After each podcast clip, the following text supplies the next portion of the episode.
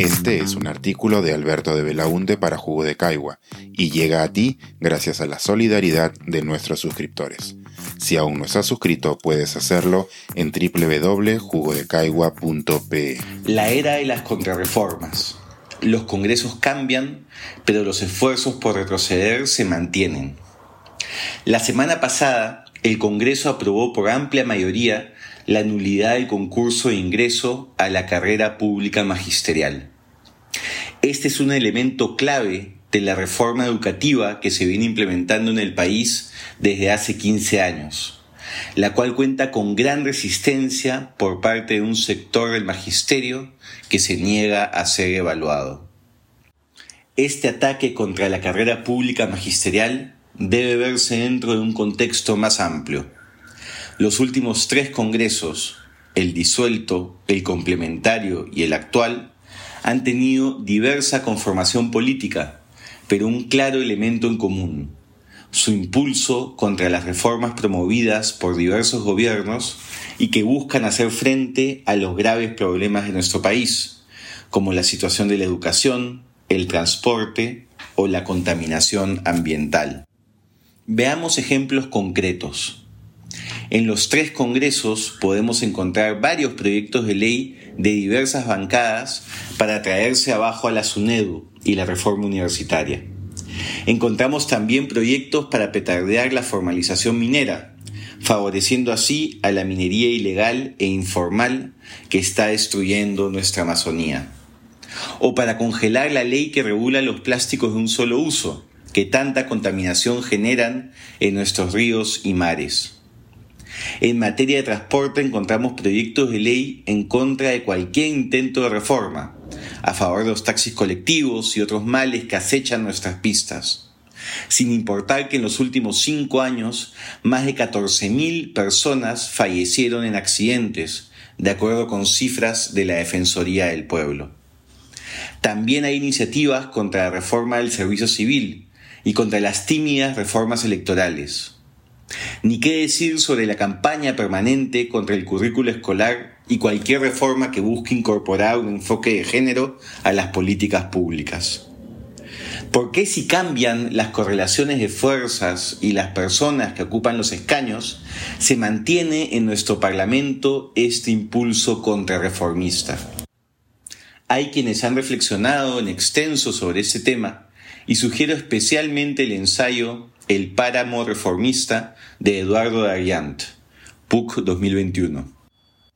En lo que yo he podido ver en el Congreso, existen dos motivos claves que se encuentran, además, muy entrelazados.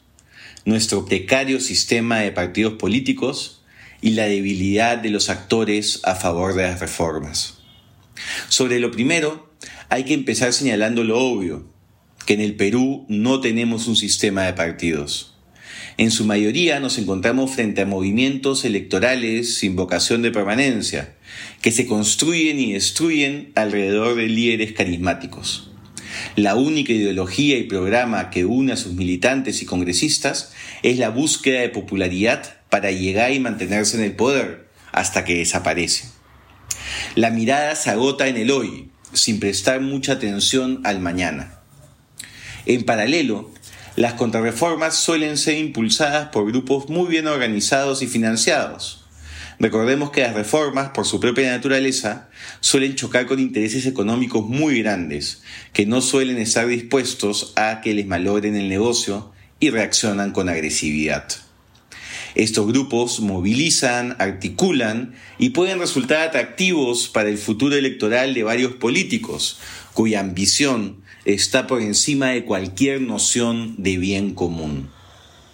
A ello hay que sumar que quienes originalmente impulsaron las reformas y están en mejor capacidad de defenderlas suelen ya no estar en el Congreso, tampoco sus organizaciones políticas. Pensemos en la reforma universitaria, por ejemplo. Ni los partidos ni los congresistas que lograron la titánica labor de aprobar la ley de reforma están más en el espectro político del país. Son pocos los que defienden goles ajenos, así sea lo mejor para el Perú. Esto nos lleva al segundo motivo. Frente a estos grupos, los actores pro reforma suelen estar poco organizados o no suelen ser fácilmente identificables. Traerse abajo la reforma magisterial trae el apoyo y simpatía de los sindicatos de maestros, pero ¿qué colectivo nacional de padres de familia o de alumnos tenemos al frente? Favorecer a los transportistas informales puede implicar para algunos el futuro financiamiento de campañas electorales. ¿Dónde están las asociaciones de usuarios del transporte presionando por un servicio de mayor calidad?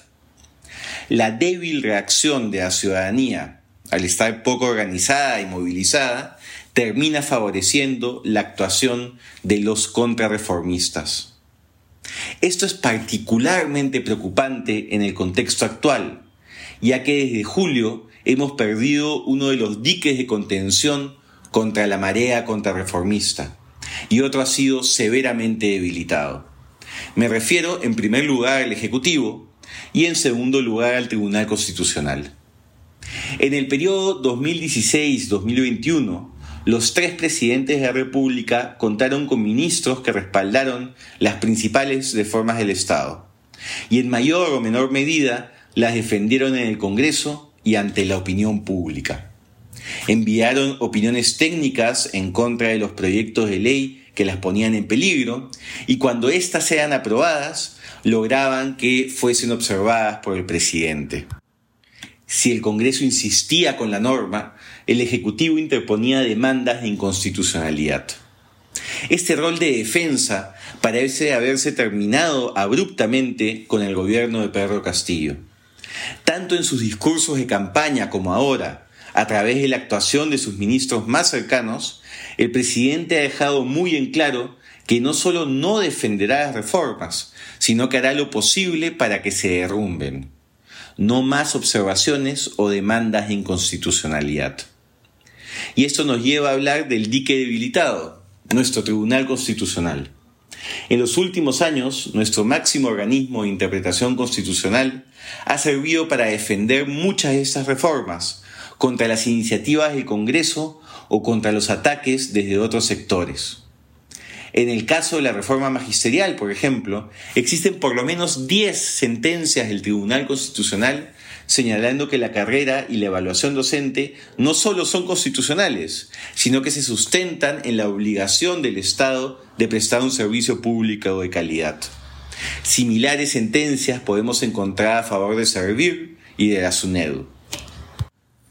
El problema está en que la actual conformación del Tribunal Constitucional ya no es garantía de que logrará detener toda contrarreforma. Para declarar una ley inconstitucional se requieren cinco de los siete votos de los magistrados del tribunal.